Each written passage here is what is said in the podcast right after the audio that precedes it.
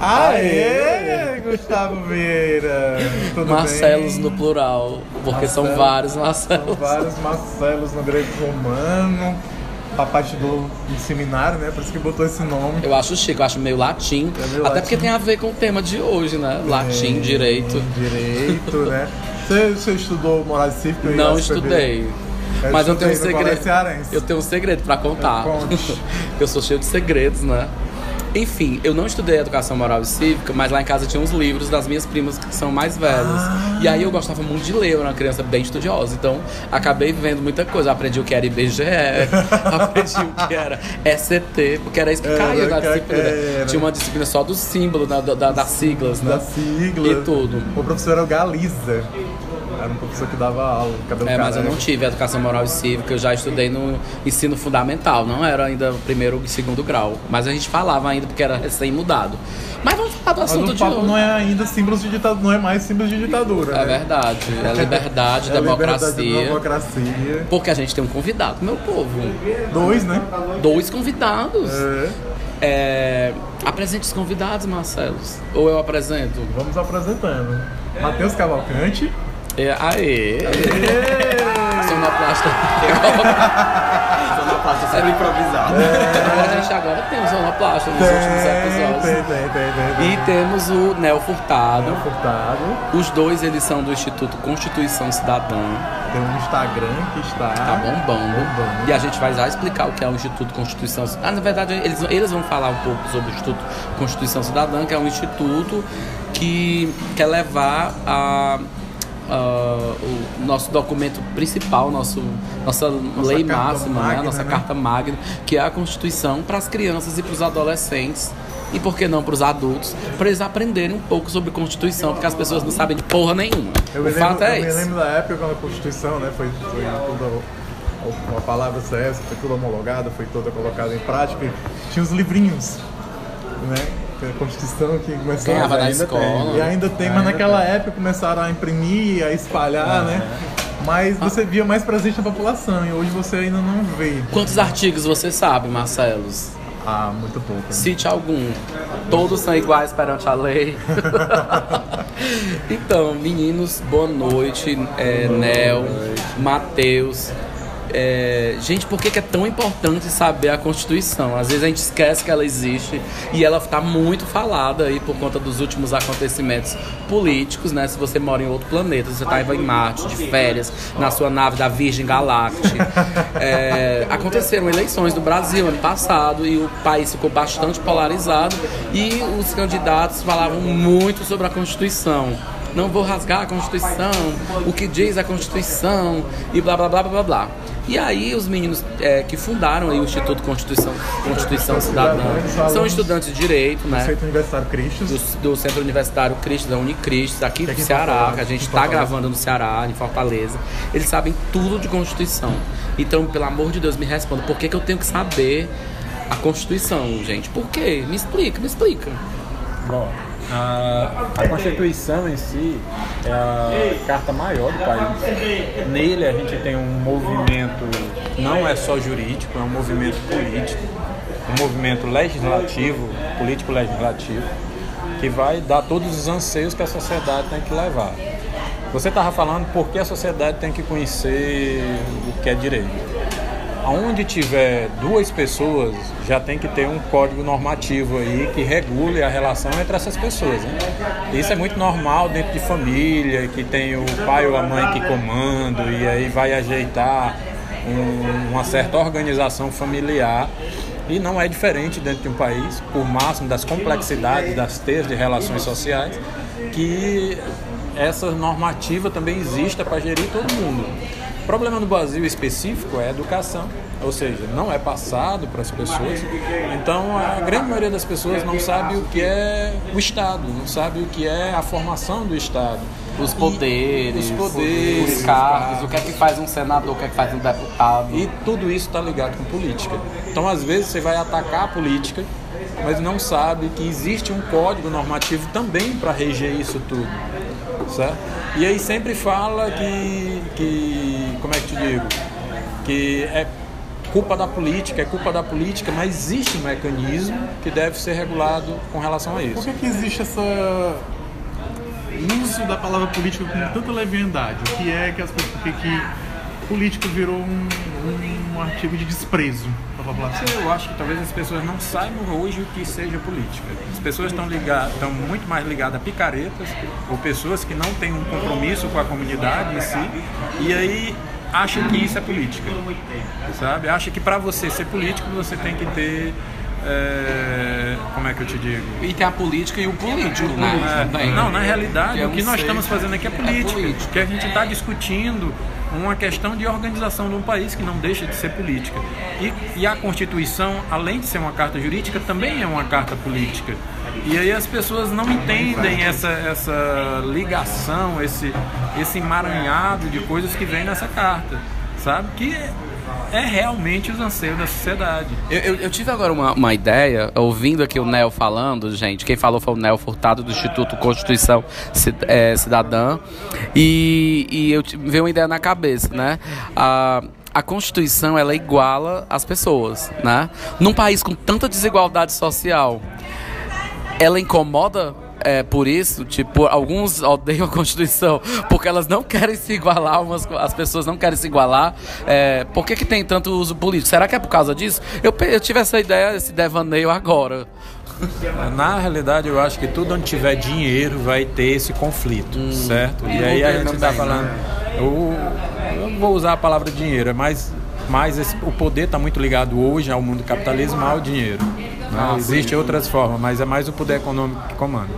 E aí, quem tem- nessa linha do tempo, né? De É. mudança política e econômica do mundo. Justo. E aí tem essa questão de que, tipo assim, a Constituição faz coisa demais. Tem coisa demais dentro da Constituição. Olha, olha, pra- ao meu ver, a Constituição é uma carta que realmente simboliza o brasileiro, porque a gente quer colocar tudo como sendo prioritário. A gente tem que ter. O pessoal diz, ah, mas já teve muita emenda. O brasileiro gosta de sair remendando tudo. Se a gente não der um jeitinho de adaptar as coisas ao nosso bel prazer, a gente não, não se apodera daquilo. Eu, eu, eu tive uma experiência nesse aspecto. Eu morei quatro meses, cinco meses no Canadá. E tinha uma receita lá de uma, eu acho que era uma panqueca, uma coisa que eu fui fazer. E eu tive que alterar o ingrediente porque não tinha dentro de casa, eu não ia sair para comprar e tal. E o rapaz que morava comigo, que era canadense, ele olhou para mim e disse: se vocês não adaptarem para a cultura de vocês, é, vocês não se apoderam para vocês. Vocês não são capazes de importar e absorver aquilo como foi feito, se vocês não adaptarem. E isso é verdade, isso é tão verdade que a Constituição está nesse formato e a gente vai ver em outros aparatos, tanto judicial como político, que a gente tenta adaptar conceitos que lá de fora foram adaptados de uma forma que a gente tem que adaptar para a nossa realidade, porque senão a gente não, não incorpora. Sabe? E a carta ela foi feita justamente nesse aspecto, para quê? Com os anseios da população em geral. É uma carta que uma parte dela é rígida, porque a gente tem um, um ranço de autoritarismo ainda dentro do país, mas ela tem uma grande parte dela que é flexível, porque ela também sabe que ela não vai conseguir se manter rígida no documento inteiro. Então existe uma parte que é maleável, e aí é onde tem várias alterações e que tem que ser feita pelo jogo político. Ou seja, não vai adiantar aqui o pessoal diz, ah, mas foi muito remendado, aí vai, vai rasgar e fazer uma nova. E nesse rasgar e fazer uma nova, quem vai fazer? A elite, que hoje está totalmente ruralista, que só vê é, cabeça de gado, pé de café ou pé de soja e máquina. Eu acho que não, eu acho que o mecanismo é justamente você dar espaço para todas as comunidades falar. Essa Constituição garante isso, certo? Bem ou mal, ela é uma referência internacional e o Brasil tem uma Constituição boa.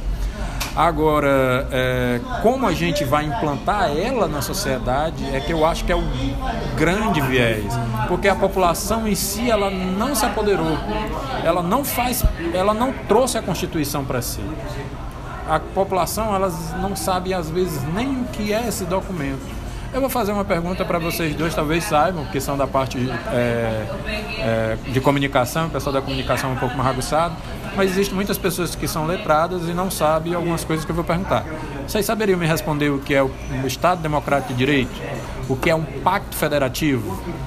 Vocês acham que quantas pessoas. Professor Felipe, professor Felipe Grangeiro, obrigado. E são palavras que estão no dia a dia, No dia a dia, na nos debates imprensa, dos né? comentaristas de política, né? Mas se você chegar a perguntar para. Aliás, o que é uma unidade da federação e o que é uma república federativa, né? Porque na época dos royalties do, do pré-sal, eu trabalhava na, na Rádio Povo CBN, se falava muito disso, porque o que é que é a Amazônia Azul, por exemplo, né? É, o, qua- quantos quilômetros do mar? E aí, como é que é a divisão dos royalties do petróleo? E se você não falasse de, de- Não tinha como falar sobre esses assuntos sem você entender o que é uma federação e como é que é a. como é que o dinheiro chega na cidade, na, na, no- numa escola, né? Eu acho que eh, algumas prefeituras, elas são muito trans... Alguns políticos, né? Eles tornam isso mais transparente, eles vão explicar, olha, o dinheiro não tá chegando porque tem isso, tem aquilo e tal, não sei o quê. Acho que se as pessoas entendessem um pouco mais como o Estado funciona, ficaria mais fácil ela bater na porta certa. Porque... exemplo que era, por exemplo, na época que o Tasso Gereissati começou, que é um político famoso, nacional, foi ex-governador ex-governador do Ceará, que quando ele assumiu aqui, né? E o Pacto Federativo ainda estava, digamos, andando, porque os recursos chegavam para o Estado e o Estado que passava é, o município, mas não tinha uma obrigação e ficava uma confusão, né? Foi antes da Constituição. Mas eu acho que isso aí vai ser sempre uma grande confusão no Brasil, até que a gente encare a colocar isso de forma Mas eu clara. digo que no início que a Constituição ainda estava Para vocês entenderem andando, um né? pouco, esse, eu vou entrar num pacto federativo só para dar uma, uma pincelada.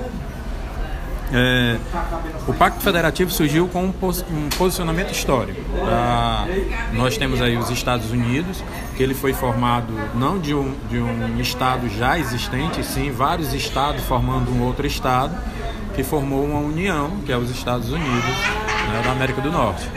E a gente tem outros exemplos, que seriam os reinos da Europa, que eram estados unitários, e aí o poder já era centralizado e foram formando eh, democracia a partir desse modelo. O Brasil, Games of Thrones da vida. é, né? o Brasil, como sempre, Boa referência, excelente referência. pronto, Porque essa mudança do feudalismo para construção dos estados-nação, eh, nações, eles são basicamente Game of Thrones. Nossa, Game of Thrones era as capitanias hereditárias, né? Na realidade, o Brasil eu acho que nem é Game of Thrones nem é Estados Unidos. É uma mistura no limbo. Eu acho que o Brasil era tipo uma Daenerys que chegou. Não, falando sério. Na realidade, assim, o Brasil ele tem uma pincelada, como eu falei, de autoritarismo, porque a gente já teve. O Brasil é um país atípico dentro da América, porque a gente foi colônia como os outros. Nós fomos reinado, que os outros não foram, e depois abrimos para uma democracia. E a democracia veio em um formato de um golpe. E ao contra- era ao contrário nas outras, nas outros movimentos, principalmente nos movimentos americanos. Então a gente tem essa pegada ainda de um governo uno, né? Existiu no- na época do, da, da colônia uma tentativa de descentralizar, mas viu que isso sairia muito mais caro que unificar. E até hoje nós trabalhamos para a unidade nacional, que vira ou mexe o pessoal fala da unidade nacional, e na carta vem falando que nós somos uma federação. Então é uma federação, mas ao mesmo tempo se é valorizado muito a questão da união. Então existe uns, uns, uns percalços no meio do caminho de como se instalar realmente uma federação dentro do país, a qual tipo o estado do Ceará tenha leis próprias, inclusive penais, que o estado de São Paulo não tem e vice-versa. Essa identidade de o estado, o estado dentro do, da- do país possa ter de sua própria autonomia, que está muito mais ligado à Quem é União. desconhecida a Constituição Estadual ou a Federal? Ixi, a estadual ninguém sabe nem que existe. Eu nem sabia que existia, prazer. Descobri agora, porque o me chama também é cultura, tá? Isso também é uma coisa que a gente tenta falar nas palestras da gente, é os três níveis, os três entes federativos, o município, o estado e a União, sendo que o município tem a Lembrando que o município não tem constituição. É a lei orgânica do município. Olha, isso é legal saber. É orgânica. Eu, a- Bem lembrado. né? mas será que eu acho que vocês estão falando uma coisa que também eu tô cheio de ideias hoje aprendendo as coisas. É tipo, a pessoa aprendendo a Constituição, automaticamente ela vai querer saber sobre a normatização das coisas, como é viver em condomínio, que as pessoas não sabem, é porque o condomínio tem regras, né? É, eu gosto de pensar a Constituição, é- ela é um, ela é um mapa. ela, a, Const- Pronto. a Constituição ela é definida, assim, a gente pode entender ela como um mapa. Ela não vai dizer, tipo assim, faça isso ou busque aquilo. Ela vai dizer, nosso objetivo é esse. O que a gente precisa para chegar lá é não fazer isso ou tentar fazer determinada coisa. Então, a partir do momento que você entende a Constituição, você começa a entender todo o sistema de normatização da sociedade. Então, se todo mundo é igual perante a lei, ok, então não podemos tratar ninguém com desigualdade. Isso é uma regra da Constituição, é um caminho, certo? Então, nós temos que perseguir essa igualdade, seja para onde nós estamos indo, certo? Seja independente do nosso objetivo. É importante isso que ele está falando, porque é o seguinte: isso não vai acontecer se as pessoas não se apoderarem desse direito, se as pessoas não colocarem isso no dia a dia. Por Sabe? exemplo, eu sou, vamos, vamos supor, sou um estudante de ensino médio, estou prestes a votar, começar a votar. O que é que eu preciso saber, primeiramente, assim, com a Constituição? Eu acho que a primeira coisa que você precisa saber é o que é o seu estado. O- quem é você dentro desse seu estado? O que é que quais são os seus direitos mínimos para você poder entender isso. É uma coisa que aí agora eu vou adentrar mais para dentro do Mas assim, instituto. desculpa, antes de falar disso, o nosso estado, é, é- e é importante as pessoas entenderem porque o estado é complexo, né? Porque, por exemplo, a gente mora aqui numa cidade, é, a gente está aqui numa padaria, num bairro nobre, né? Um bairro de classe média, e aí temos a nossa fundadora, tá, nossa produtora executiva, Dona Thalia, só observando. Beijos pra Ana Luzia Brito. Sente aqui conosco. Uh! Então, é, e aí tem. A gente tem uma obra, umas obras aqui, aí tem estrada é, federal, aí tem a avenida é, municipal, depois tem outra estrada estadual, e aí tem a guarda municipal, tem a polícia federal, e as- é bem complexo. crítica minha, porque a gente tem política demais e fiscalização de menos. Né? Mas é, indo para a parte que eu tinha te falado, na qual o Instituto realmente prega falar, é, a gente tenta popularizar a Constituição para que as pessoas possam entender, ou pelo menos ter uma inquietude quanto você dentro da sociedade, você fazendo parte da sociedade. Porque hoje a gente tem muito uma questão de patriarcalismo e a gente ainda tem esse patriarcalismo achando que o Estado é o, é o pai de todo mundo. E a história que você contou agora de forma resumida, quase não tem o povo, né? Participando. No fundo, assim, trazendo para uma perspectiva assim, bem psicológica, o negócio, a Constituição é uma tentativa de resposta de eu responder quem sou eu, para onde vamos, qual é o meu papel no mundo, tudo isso. pensado nisso.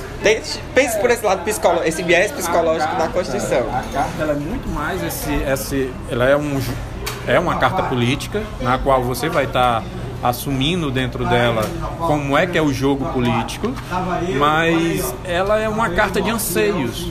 Quando ela foi, é, foi formada pelos pais da Constituição, pelos constituintes, foi a primeira grande Constituição que nós tivemos um- um- uma participação social, que os sindicatos fizeram parte, que as associações fizeram parte, que a sociedade com seus anseios fizeram parte.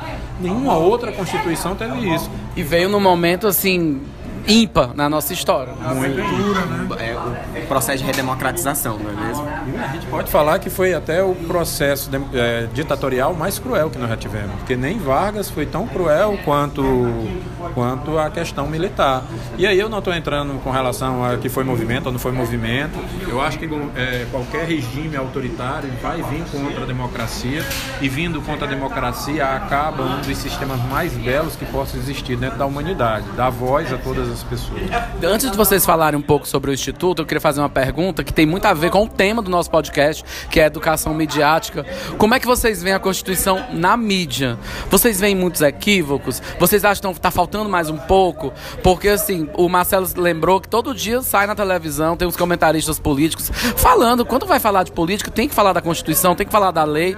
Guerras de narrativa, né? Tipo, o meu poder não pode sobrepor ao outro, o meu poder é autônomo. Vocês né? acham que os nossos colegas jornalistas, eles estão confundindo mais ou estão ajudando aí o trabalho de vocês? Olha, eu acho que o trabalho de vocês em si é tão importante, tão importante para a formação de um país, que tudo que tem de televisão e rádio é concessão pública.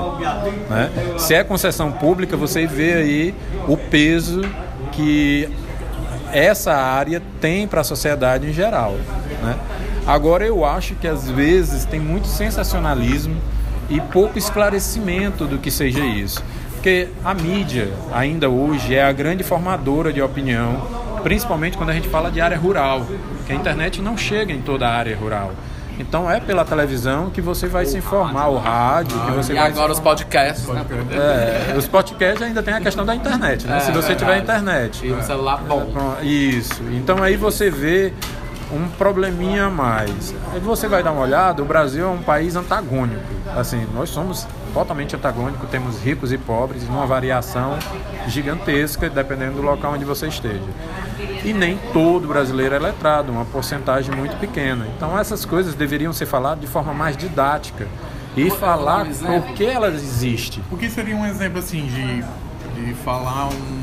Como você bem Eu- eu coloca um o- jurídico, o politiquês e que, que você consegue lá nos alunos deixar de uma forma mais palatável. Olha, eu posso te explicar que é o seguinte: uma das coisas que a gente sente dentro das escolas é que todo mundo tem direito, mas ninguém sabe o que é dever.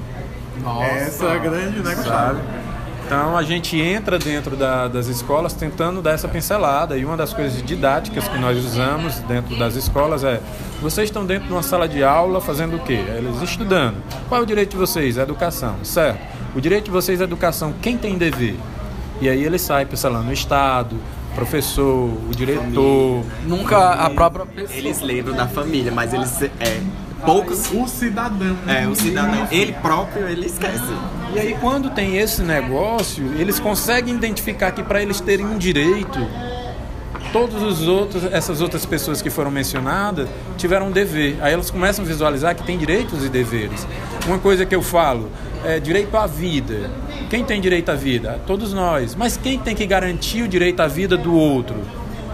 Aí eles começam a perguntar a sociedade, não sei o que e a tal. polícia, o Estado, a polícia começa a falar isso. Até né? que chega em um determinado momento em que eles é, vão entender que é todo mundo.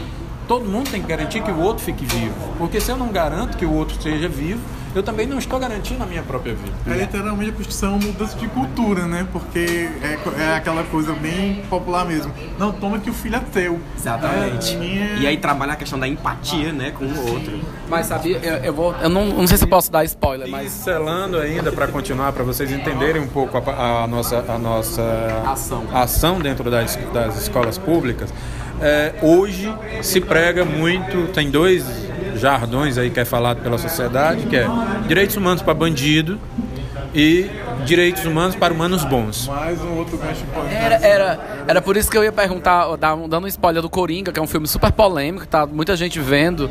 E aí parece que. é, eu não vou dar spoiler do filme, mas assim, todo mundo se incomoda com o Coringa. Porque ele é vilão, porque ele é ruim. E a gente foi acostumado, né, na nossa infância, ver o Batman e o Coringa, e ele era o vilão. E aí o filme mostra a construção dele como vilão. E aí a gente começa a se incomodar porque ele é fruto da nossa ação. E Ele tem motivo pra agir daquela forma que nos incomoda e que, de certa forma, vai contra aquele que a gente acredita. Ana Luzia Brito. Bom, o Coringa, ele tem. Oi, gente! Uh!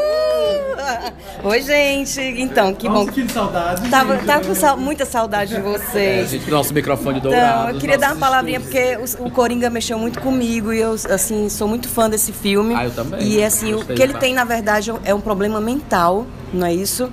E que a sociedade, ela, é, é, com relação a essa questão, ela ignora muito. Né? A- a- a- as questões em torno dos doentes mentais e que necessitam do sistema público, inclusive.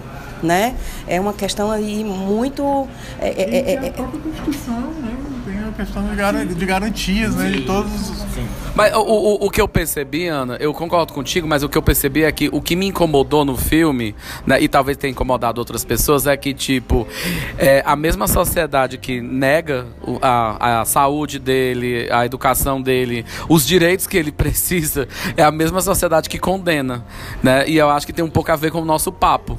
Que quando a- o Marcelo falou uma coisa brilhante, que quando você estava falando, Nel, é, É tipo assim, as pessoas começam a perceber que elas têm direitos e deveres e elas mudam a cultura. E elas começam a entender que o problema que está acontecendo aqui do meu lado, eu sou parte da solução dele e é um problema meu e que eu preciso participar de, dessa solução, né? É uma das coisas, a gente sempre vê, tipo assim, ah, mas a sociedade, as pessoas falam, a sociedade tem que fazer isso. Muitas vezes a pessoa parece que ela não, ela não se vê parte da sociedade da qual ela está criticando. Então é. um pertencimento, né? Exatamente. Então a gente é, trabalha esse conceito, desconstrói isso aí. Então ela se vê parte do todo, o todo, se o todo está fazendo algo, é porque ela também está fazendo algo. Então ela tem que perceber o que é que ela está fazendo para tentar contribuir ou tentar mudar essa perspectiva do todo, né? A ideia do, do Instituto, e aí explicando, continuando a explicativa, é que a gente não entra muito por essa seara. Então, assim, eu não entro muito, a gente dentro do Instituto em geral,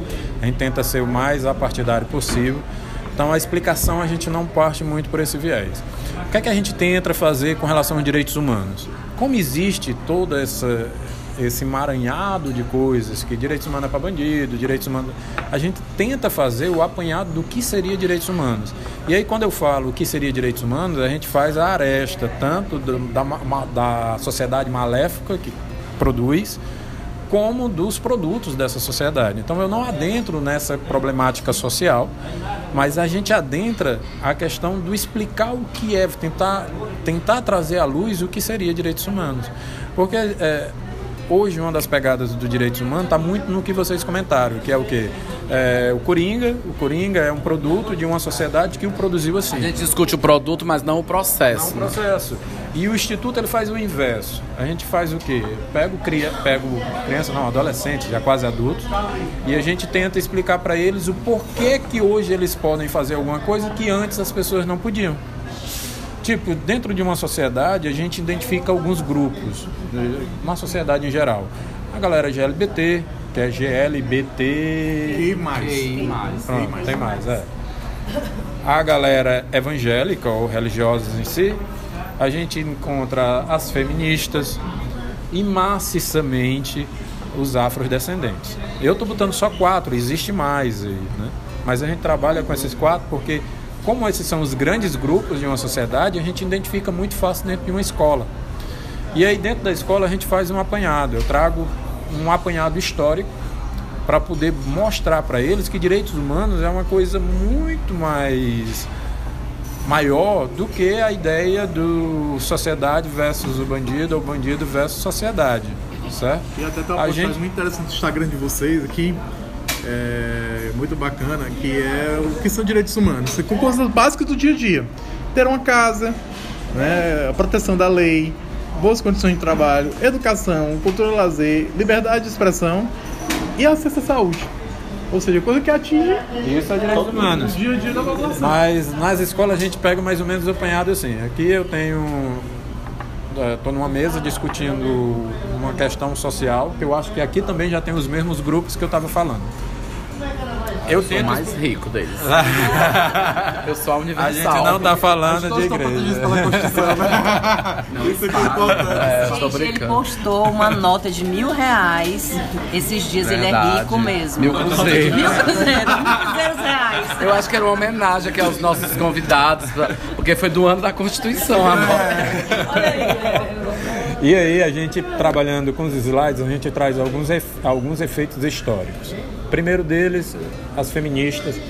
A gente traz a Revolução Puritana dos Estados Unidos, as bruxas de Salem. Ou seja, se nós estivéssemos vivendo naquela época, toda mulher que se, se atrevesse a falar que era feminista seria pendurada como bruxa, enforcada, queimada, ia pra fogueira. Hoje já não ocorre mais isso, certo? Tem as netas das bruxas. É sério, inclusive tem no Instagram. Tem no Instagram, o, o Instagram Somos Netas das Bruxas que a gente quer aqui no Nem Me Chama. Sinta-se convidados. Isso. mês das bruxas. Olha aí. Talvez por isso que eu tenha começado com relação às feministas, para falar disso.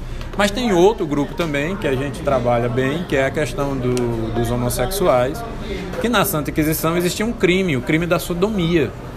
E iam morrer do mesmo jeito, enforcados, as penas eram mais cruéis ainda. Hoje não ocorre mais isso. A gente trabalha um slide, se a gente for falar de escravidão no país, eu vou ter inúmeras coisas de tortura que viraram banais nos livros de história. Certo? Eu vou ter gente acorrentado no açoite, no pelourinho, não sei o que, inúmeras coisas. Tudo isso virou banal. Os programas policiais conseguiram transformar isso em banalidade. Certo? Virou num produto e num instrumento de barganha política e econômica, Também. infelizmente. Mas tem uma coisa que todo mundo gosta na sociedade, que são os velhos bichinhos de estimação. Né? São os cachorrinhos. Então a gente conseguiu encontrar uma foto de uma negra que tem um cabelo sarará e ela tem uma mordaça, um- uma focinheira arrodeando a cabeça e tudo. E eu levo esse exemplo para dentro da sala de aula e aí pergunto para eles assim, qual é o único animal hoje que tem que usar uma focinheira? Eles cachorro, e são todos. Não, só o pitbull. Ou seja, isso choca. Aí quando choca, Isso choca, porque não é nem a questão da violência física, a recusa da humanidade. Ou seja, você não vê o outro como ser humano, tá entendendo? E aí isso choca neles porque eles começam a entender que tem que ver o outro também como ser humano. Eu, eu vi há pouco tempo quando fui agora. Agora vai, vai falar, uh, a ouro preto. Uh, realmente choca a questão de correntes, uso de corrente. E aqui do Ceará tem, pra quem vier pra Fortaleza só vai pra praia, gente, é a crítica que eu faço. Tem uma cidadezinha aqui do lado chamada Redenção, que foi uma das primeiras, a primeira, parece, cidade a libertar os escravos, é, antes da, da, da, da Princesa Isabel e tal. E lá tem o Museu do Negro Liberto, que é uma experiência louca, insana, porque são a, a primeira leva de escravos foi pra essa fazenda, que, onde tem o museu, desculpa. E as pessoas, a família branca ficava em cima e eles ficam embaixo.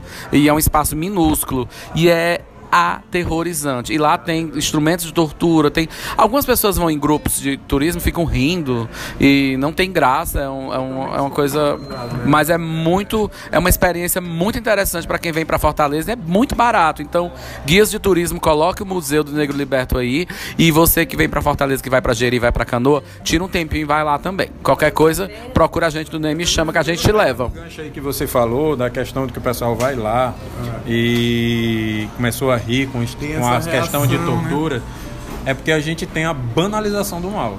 né? A gente vai dar uma olhada nisso e a gente hoje, uma pessoa está agonizando no meio da rua e outra pessoa está tirando foto e tudo para poder postar, sabe? É, a, banaliza a banalização é você não se colocar, como o Matheus tinha dito, se colocar na posição do outro. linchamento público, né? O linchamento público, vamos supor, de algum é, é, homem, sei lá, alguma pessoa que rouba na rua e é pego, né, pela população. Tem o linchamento gratuito e, volta- público, né? E volta naquela discussão equivocada de direitos humanos. E da justiça, Pronto, que a gente, porque a gente conseguiu falar, em um pouco tempo que a gente está falando aqui, a gente tirando a ideia do bandido versus sociedade, a gente conseguiu falar de direitos humanos. E que aqui eu não estou dizendo que, o, o lógico, que todo mundo deve ser tratado igual. Direitos humanos é para todo mundo, independente de ser ladrão ou não. Não estou pregando aqui que direitos humanos é só para humanos bons. Mas direitos humanos é uma coisa muito maior do que isso. O ato da gente estar conversando aqui, o que a gente quer é direitos humanos. É, é por- eu tenho uma teoria que diz que é, é- a minha teoria é que existem pessoas que querem ser mais humanas que outras. Eu tenho uma pergunta. Oh, meu Deus, gente, obrigada. Eu tenho uma pergunta, né, assim, bem peculiar, que já que entrando nesse assunto, né, o que, que você acha da, é, do acompanhamento da mídia em relação a esses linchamentos públicos, né? Porque tem essas matérias que a gente acompanha, a gente vê, né? Então, assim, ela forma a opinião também das pessoas, né? E a cidadania, ela entra como, né? Nisso, ne- nesse processo aí da mídia está mostrando isso, né? Eu sou, eu sou, assim, eu, lógico, eu vou deixar bem claro aqui que eu não sou contra a mídia, mas eu sou crítico em algumas coisas. A Tipo, gente né? também, bem-vindo ao Nós somos, inclusive, da ao mídia, clube. nós somos também. O uso de É. algumas narrativas e algumas pessoas, Mas eu a sou mídia. a favor. Vale ressaltar que essa minha pergunta não é como se fosse uma crítica, mas sim para a gente saber o seu ponto de vista em relação a esse tipo de repercussão. Eu não sei se você estava aqui na hora que eu falei. O, o profissional de- da mídia, e aí falando de rádio e televisão, isso é uma concessão pública. Então existe uma contrapartida muito grande e uma responsabilidade muito grande da mídia para tudo isso. Minha maior crítica relacionada a isso é que não existe mecanismo legal que regule a mídia. Aí, ah, é censura? Não, não estou falando de censura. Mas acho ilógico uma pessoa que bota um programa de ecologia depois está fazendo propaganda de motosserra. Sim. Sabe? então exi- contraditório, é né? contraditório. Então tem que ter um básico legal, um marco legal para que exista uma forma de penalizar quem está usando de má fé. Quando você fala em regulação, não necessariamente estatal, né? Porque, por exemplo, existe na publicidade o Conselho de que o Autorregulação. Lula tentou Ah, eu Né, pode, colocar eu não vejo problema de ser estatal, Não, desde tô que dando- seja uma Mas coisa que tipo- haja, tem que haver. É, tem que haver, assim, eu acho que deixar na mão de empresário não funciona, certo? Deixar na mão do mercado também não vai funcionar, porque assim, a desde a época de Roma, você vê sangue, sofrimento e tudo, era um dos entretenimentos mais populares daquela época. Então, deixar de uma forma solta, eu acho que não vai resolver o problema. Então, O ideal seria que tivesse um marco legal É da a de mídia. política pública alinhado também à questão ju- jurídica, digamos assim, não. é- é- Todo mundo tem que obedecer lei. Eu acho que a mídia também tem que obedecer às suas. Aquelas pessoas que trabalham seriamente não vai ter problema com a lei, desde que isso tenha uma participação dos próprios Mas profissionais. Aí depende, porque se a gente publicar uma, um permite- áudio de um juiz. Ela permite, ela protege a todos, porque até porque É. vão ter particularidades. Isso não, per- não prejudicaria o todo da liberdade de expressão, até Não, porque assim, a, na mesma a lei, é, mas na isso. mesma lei, é porque assim, vocês estão indo para a liberdade de expressão. Eu não estou dizendo aqui que eu quero que, que seja tirada a liberdade de expressão. E na lei pode ter lá, bem claro, o, o- o jornalista é livre quando publicar alguma coisa. O que eu estou falando é que dentro da mídia existem alguns movimentos que nem, eu acho que nem a mídia entende. E que isso não existe uma é isso regulação. que a gente queria entender e, e chegar né, a esse ponto. Sabe? É o que eu falei, tipo assim, eu faço uma eu faço uma matéria sobre ecologia. E depois eu estou fazendo uma publicidade de uma motosserra. Isso não tem nada a ver com, com censura, não tem nada a ver com liberdade de imprensa. É onde o conselho de publicidade tem que entrar, né? É Ou, e, ah, no caso de publicidade, e ele, que também tem umas aberrações que a gente nem vai entrar aqui, a gente pode até conversar depois em outro programa. Agora sim, o tempinho tá correndo, eu vi- olhei aqui pra Ana, que era a nossa, o nosso reloginho de Masterchef. Ah, pois corre pra gente falar aqui do Instituto. É só para não perder o discurso. É, ao mesmo tempo que a Constituição ela garante direitos e deveres a todos, né, de estados autônomos, de liberdade, é, ela também tem a liberdade de todos os cidadãos, do empresário, tudo a liberdade econômica. Como é que seria, voltando a essa questão da regulação, como é que seria a regulação dessa liberdade de todos? Olha, a Constituição tem uma coisa maravilhosa, logo no primeiro artigo da Constituição, que ela diz assim: a Constituição defende o valor social do trabalho e a livre iniciativa. Eu vou, você sabe o que isso significa? O valor social do trabalho e a livre iniciativa? É justamente a deixa que eu estava dizendo, que às vezes as pessoas mais letradas não sabem uma Não, noção. mas A Constituição, aprende. nessa frase, ela fez uma junção entre socialismo e capitalismo. Sim, a mais-valia de um lado, né? E o lucro do outro. Que a Que mais-valia é a mesma, quer dizer, é, mas antagônico. que- o que é que a Constituição, o que é que a Constituição quis dizer com isso? Né, Pronto. legal, mas na realidade não O que é que a. Constituição quis dizer com isso? Que a gente aceita a má-valia, mas a má-valia não vale tudo. Tá entendendo? Porque tem que respeitar o trabalho, tem que respeitar o trabalhador. Menos valia. Menos valia. Menos valia. Sabe? Então, a gente deixou de ser um país capitalista, Não. mas a gente está Mas pregando tem que gente tem que, que, ser valorizado. eu- Porque tem, é uma simbiose. é Olha, mais- eu estava assistindo a- aquela, aquele doc- documentário, não, aquele Roda Vida, Roda, Roda Viva, Viva. né? TV Cultura. Pronto, e era o Temer que estava falando. Assim, eu não. O Temer ele é um ótimo jurista, ninguém pode negar, e ele é um constitucionalista, ele fez a Constituição. E ele falou uma coisa que eu concordo assim, com ele. Eu acho que porque a pessoa está. Se ele é bandido ou não, aí não é o, não é o critério. A justiça né? que vai resolver. Vai resolver, É, não tô, é. não tô querendo. Mas assim, a gente também tem que dar César o que é de César, as coisas que possa ter feito. E ele falou uma coisa muito massa, que ele disse o quê?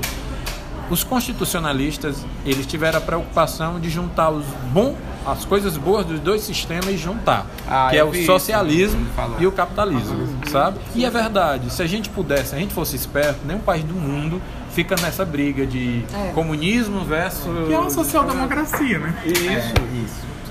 Ou seja, a nossa Constituição, ela é isenta, senhor presidente.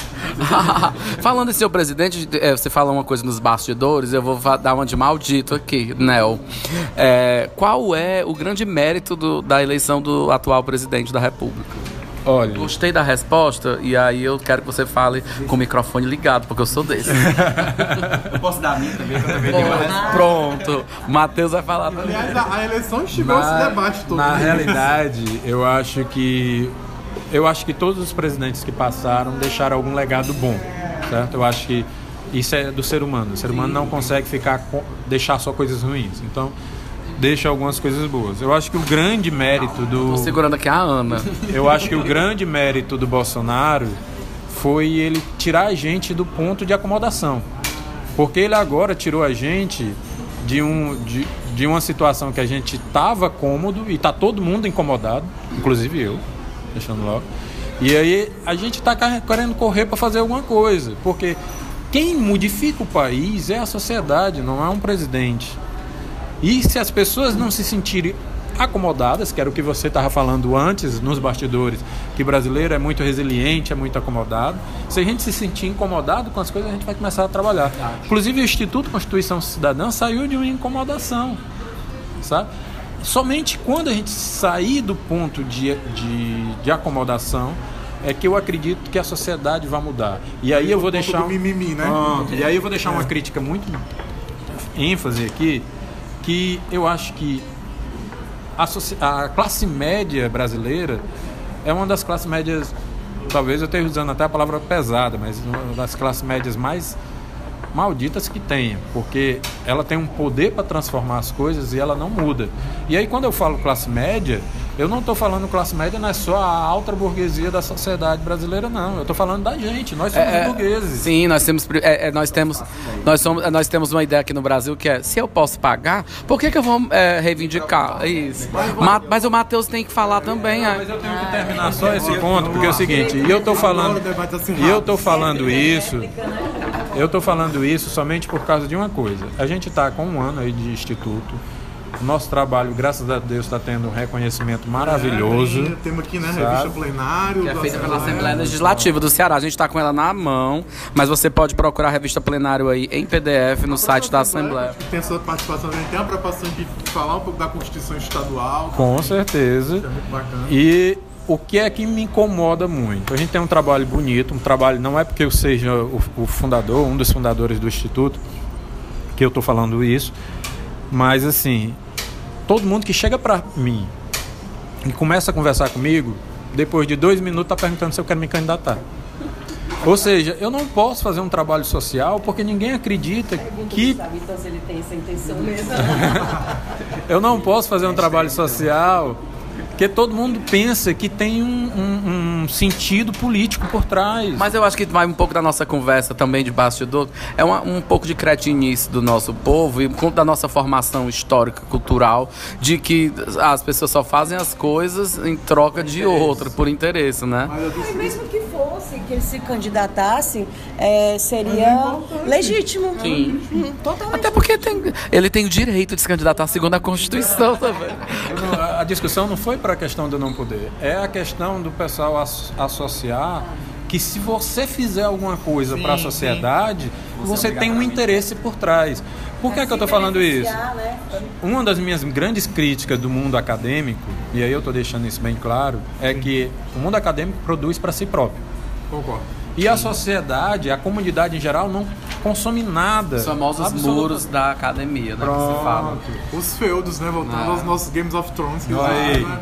E aí a ideia. Como se fosse uma classe. Inclusive, semana passada, o nosso convidado reclamou disso, porque se você não se adequar, como ele quer pesquisar na imprensa ah, o jornalismo policial, eh, ele não conseguia espaço na comunicação, co- junto com os professores, porque a universidade pública cearense não estava eh, no, no, no departamento de comunicação, especificamente, discutir esse assunto. Teve que andar alguns metros. É, isso, para ir às ciências sociais, que as ciências sociais se interessam. O que é muito triste, né? Esse é o grande, minha grande crítica. E o Matheus tá ali só na espera. É, essa é a minha grande crítica, por quê? Porque a sociedade ela tem um desejo de consumir tão grande, tão grande, que o que você jogar para ela, ela consome.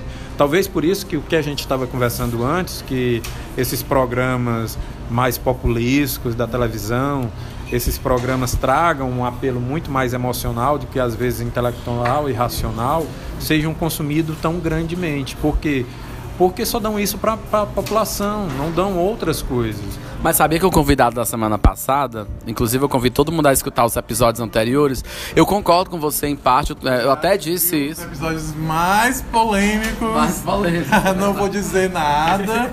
Nem me chamaram. Então, é, ele falou que esses programas policiais também, aí é uma crítica à mídia, né? Eles vão a espaços que a mídia de classe média, que, que, que, que ela serve aos interesses da classe média ou de uma determinada classe da população, não vai né? O, a pessoa não quer saber da favela e tudo. Eu não estou dizendo, e eu, eu, concordo com ele nesse aspecto, eu não, eu não aprendi isso no, é, no, no na, com a entrevista dele, né, com a participação dele no podcast, mas eu entendo que ao mesmo tempo que não é a periferia que eu quero, a minha periferia apareça dessa forma lá na, na, na, televisão, como se fosse um lugar violento, como se fosse um lugar de bandido e tudo. Mas por outro lado, a gente tem jornais aqui no nosso estado mesmo que não mostram os restaurantes do meu bairro, a, as atrações culturais do meu bairro. Então é, é, um contraponto interessante que ele trouxe. E aí eu aproveito e convido as pessoas, porque o legal do nosso podcast é que as pessoas, a gente, cada um tem uma opinião diferente, inclusive a gente está sendo ameaçado de processo, né? Mas a gente está convidando assim, a pessoa para estar tá aqui. É, e acho legal que ele tenha voz também, que a gente quer dar voz para todo mundo, porque a gente está aprendendo a isso, aprendendo a dar essa voz, porque nós somos foda. Ah, Mateus, pelo amor de Deus. O que é que esse presidente traz de bom, pelo amor de Deus? É, em relação à questão do ponto de ignição que o Del falou, né, que ele tirou todo mundo desse ponto de ignição, é porque o, a primeira, foi a primeira eleição que eu vi que as pessoas estavam preocupadas a saber o, o qual seria o seu voto, para onde o seu voto ia, e as pessoas estavam realmente tentando convencer dentro da família, jantares, almoços em família, tudo isso era motivo para discutir política, para debater quais seriam os rumos do futuro o futuro do país, quem, quem ele iria votar. Tipo, assim, eu nunca vi. Nunca o STF foi. Eu nunca vi uma eleição que as pessoas estavam tão, tão interessadas em discutir, tentar debater e tentar mudar a opinião. Às vezes de uma maneira autoritária, às vezes de uma maneira mais concisa, tentando achar assim, um, um, um argumento que unia e tentava agregar, às vezes não. E, e as pessoas realmente começaram a discutir as instituições. O STF ganhou, o STF ganhou muito, muito destaque né, nessas eleições. Fechado do julgamento de segunda instância, mas isso é... As pessoas começaram a se perguntar o que é um devido processo legal. As pessoas ficaram, meu Deus, o que é isso? Agora vamos, vamos parar para discutir o que é isso. Será que, sei lá, o Lula realmente foi preso justamente ou não foi? Todo mundo ficou se perguntando isso. Até hoje tem gente que fica tipo, tem aqueles convictos, tem a, os convictos que dizem que se os convictos que dizem que não, mas a grande maioria tá sem entender. Tá é sem verdade. entender o que aconteceu. Acho, acho sim uma grande. É, muito bem, bem pontuado que vocês trouxeram aí de, de lado bom. A gente precisa correr, Marcelo, para nossa página cultural. É, vamos na nossa página cultural. Fazendo dicas, dicas. O assunto é tão é, palpitante, né? A gente ficaria aqui a noite é, toda, né? A gente traz os meninos depois. Aliás, né? eles vão falar, ele tem que falar do Instituto e dizer como encontrar o Instituto. Exatamente. Bom, é, o Instituto surgiu com essa ideia da gente quebrar o juridiquês e tentar explicar para as pessoas, popularizar a Constituição. Então a gente está indo em algumas escolas, não está não tá fechado só para as escolas, qualquer grupo que queira, tem interesse de levantar essa discussão sobre Constituição, que, qual é a sua, é, o seu papel dentro dessa Constituição, a gente vai até lá, tenta explicar, sabe? E hoje o instituto ele está composto hoje, eu tenho quatro pessoas trabalhando ativamente dentro do instituto e tem uma rede de mais de 50 pessoas que estão não diretamente ligadas. É, só fazer uma observação, são jovens, estudantes, lindos, dedicados. Eu acho isso o mais legal do, do instituto é que é isso. Não é uma galera que tá é, que poderia estar tá fazendo, poderia estar tá roubando, poderia estar tá matando, mas estão tentando transformar o país e levar comunicação e direito e cidadania para a galera. Eu tenho que fazer essa ponderação porque eu acho massa quando vejo a juventude fazendo algo é, interessante. Matheus. Não, era só para falar que ele tava falando, né? Nosso público-alvo são as escolas, mas a gente já foi para grupos de oração, de igrejas, ou seja, to, todas as pessoas que estiverem, todos os grupos que estiverem dispostos a dialogar, a tentar realmente pensar o espaço que eles têm dentro da sociedade, a gente está indo, a gente está aberto ao diálogo e é isso, era só para complementar o que ele estava falando. E para achar vocês. Tem até um negócio que a gente usa muito, que a gente fala o seguinte, que é não adianta dar leis aos homens se antes a gente não educarmos a conhecê-las e respeitá-las, certo? Aí a gente sempre também trabalha, o trabalho que a gente está fazendo é justamente para incorporar isso nas, nas pessoas em gerais e que essas pessoas passem a conhecer e respeitá-la todos esses sistemas normativos que nós temos. Hoje a gente já passou por mais de umas 15 escolas, né? A gente está tendo um reconhecimento legal, a gente já saiu aí no Jornal do Primeiro Expediente da TV Assembleia, a gente já saiu na revista O Plenário, a gente já saiu na rádio é, Atitude Popular, a gente já sa saiu agora no programa Matina da TV União, É seja, o público jovem, né? é o público jovem. É. E quem quiser participar ou quiser tá entrar em interação com a gente, pode entrar em contato das nossas redes sociais. A rede social é arroba Instituto Constituição Cidadã, sem acento, tudo junto. Isso tanto no Facebook como no Instagram. Muito bom. E pode entrar também pelas minhas redes, que é Nel Furtado, nel.furtado, arroba nel.furtado, tanto no Instagram como no Facebook. O telefone 8630-3754, tem um 9 aí na frente. E 85 para quem não mora em Fortaleza, né? Debate, eu me senti a Renata Lopretti aqui. É, eu achei chique. Eu me senti assim, eu me senti no final de semana na Globo News, né? Da Band. Gostei, gostei. Achei chique também. Eu gostei desse. Eu me senti super inteligente. Eu me senti uma pessoa, né? Porque às vezes eu me acho incapacitado, mas hoje eu me senti. É, mas vamos lá. É, Marcelos, dicas culturais. Eu tenho uma dica muito bacana, né, para começar logo, que é um podcast, né? Que é o Trip FM, é o podcast da revista Trip, que é de Bom, né? primeira linha, Paulo Lima. E aí ele entrevistou o Pedro Bial. E tem muito a ver com o papo que a gente teve hoje, porque o Pedro Bial disse que qualquer radicalismo, tanto de esquerda como de direita, produz idiotas. E que é, esses radicalismos eles são muito parecidos né, na sua essência. Então vale muito a pena ouvir. É, ele fala, inclusive, a frase que vocês vão achar lá no Google para achar o podcast da, da Trip. Ele diz que é, as redes sociais elas produzem muito calor, mas pouca luz. Eu amei essa frase e eu não gostava tanto do Pedro Bial, não conhecia tanto a história dele, mas eu achei um cara que ele consegue fazer, que é o, o que a gente pretende fazer como jornalista, transformar assuntos difíceis, assuntos duros, em assuntos leves e que as pessoas consigam entender e refletir é, a partir da- do trabalho que ele faz. Então, adorei, recomendo que as pessoas assinem a Trip FM na- no- nos podcasts e escute especificamente esse episódio com o Pedro Bial, que é, que é recente. Não, uma exceção, eu não vou falar de filme, né? Tem muitos filmes aí, eu assisti Malévola, tem algumas coisas aí. Mas eu vou me ater ao assunto. Eu vou voltar ao o que eu falei no começo da conversa, que na época da Constituição, da Constituição de 88, eles liberaram muitos livros de Constituição. Eu acho que é interessante você ler. Voltar aí atrás. verdade, né? né? Tem PDF também. Tem PDF, né? Hoje, né? Então tá tudo digitalizado, então eu acho que é a dica que fica. Que Excelente dica, eu não tinha pensado nisso. E o Nel Furtado tem uma, uma, uma dica que tem a ver com o Instituto, porque é uma realização do Instituto. É, nós estamos com um evento agora no dia 9, às 9 horas da manhã, lá na Júlio Siqueira, 429, Dionísio Torres. Fica ali perto da ABB da Barão de Estudas. Nova ABB da Barão de Estudos. O nome do evento é Divisão dos Poderes e Estabilidade Democrática.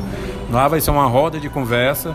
Essa mesa redonda vai estar sendo composta pela Silvana Mello, que é advogada e professora, certo? Melissa Urives, que também é advogada e também é professora, e por mim, que sou ainda estudante de Direito e sou o fundador do Instituto Constituição Cidadã. E se você estiver escutando a gente em 2021, em 2027, arroba Instituto Constituição Cidadã sem o acento é, lá no ar, e aí talvez tenham outros eventos em outros espaços que não, que não sejam em Fortaleza. E se você conhecer outras ações, procura os meninos, porque é legal trabalhar em rede, às vezes tem outras pessoas fazendo algo parecido com o Instituto em outros lugares do Brasil, e aí você vai divulgando o trabalho deles. Meninos, obrigado. É, é, é, é Nel Furtado, o Matheus Cavalcante. O papo foi muito massa. Totalmente. Totalmente atemporal. Sempre teremos lei, sempre teremos. E você que está ouvindo a gente, muito obrigado. Me procura MR Gus Vieira em todas as redes. Arroba Celos Rocha, C-E-L-L-U-S Rocha no Instagram. E Marcelos Rocha na- na- nas outras redes. Obrigado, gente. Beijo. Beijo, Gustavo Vieira. E não usa a caneta azul, viu? Ai, meu Deus, para com isso. Falou.